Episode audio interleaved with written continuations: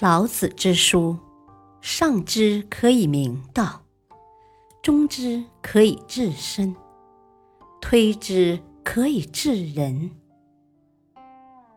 不读《道德经》，不懂中国文化，不知人生真谛。《道德经》的人生智慧。功成弗居，不占有。上善若水是在讲道。老子在《道德经》第二章讲：“生而不有，为而不恃，功成而弗居。”在《道德经》里，老子翻来覆去讲这几句话，不是他记忆力不好。而是因为这是其思想的一个重点。什么叫做生？什么叫做为？什么叫做功？就是指人应该有贡献。人要生，要为，要功，可是一定要顺着自然，而且不有不是弗居，也就是说要自自然然的。不做作，我们自然的做，大家自然的感受，我们是自然的一份子，没有什么功劳，也不想控制，不想把持，不想得到什么东西。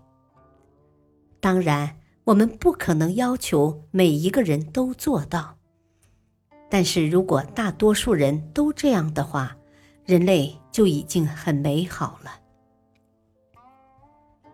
老子的话讲了几千年，到今天我们都还没有做到，所以他才感慨：我讲的这么简单，怎么大家都听不懂呢？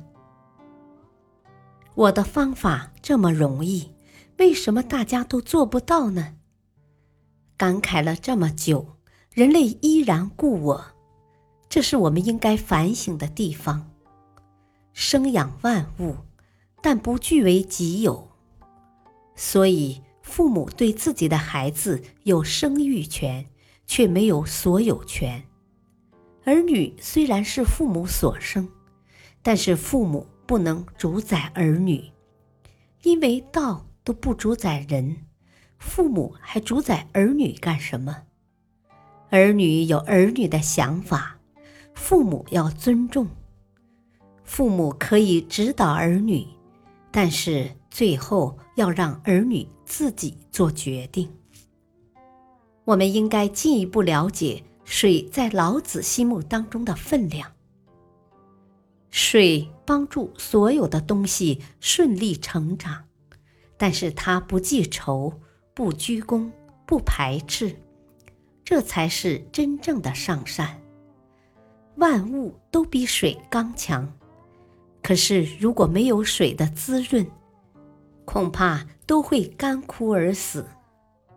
我们人类号称头脑发达、双手万能，可以做很多事情。可是说到底，人生只不过是一个失水的过程。小孩子刚出生时都是水灵灵的，随着年龄的增长，身体里的水分慢慢减少，等老了。水分严重缺乏，直至干枯。一个人的一生再了不起，也不过是失水的过程而已。老子赞美水说：“上善若水，水善利万物而不争。”这是站在人的立场来讲的，因为人有了语言，有了文字之后，就开始自编一些名词。比如善、不善、争、不争、利、不利。当然，这些并非完全不好。可是，如果你很执着，把那些当作是人生价值、人生目标，就不对了。水无所谓什么仁义道德，但他做的比谁都好。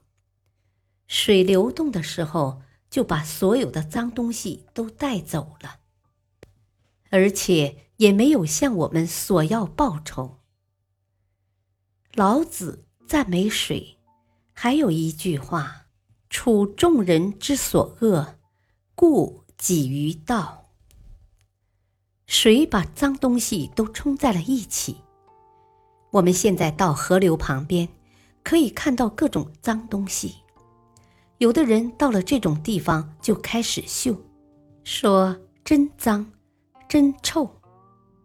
但水完全没有这种感觉。众人最讨厌这种脏的地方，水依然故我，一点都没有委屈的感觉，也没有卑下的感觉。就算我们说它下流，它也不觉得自己下流。这是我们读老子的书。应该去反省的地方。水没有委屈，因为它没有什么感觉，它觉得自自然然就是这样的。所以水几于道，就是水几乎接近了道。现在我们就很清楚了，上善若水是在讲道。而不是在讲好坏。他告诉我们，要从水上面去体会道，要慢慢向他学习，这样自己就能越来越明白道。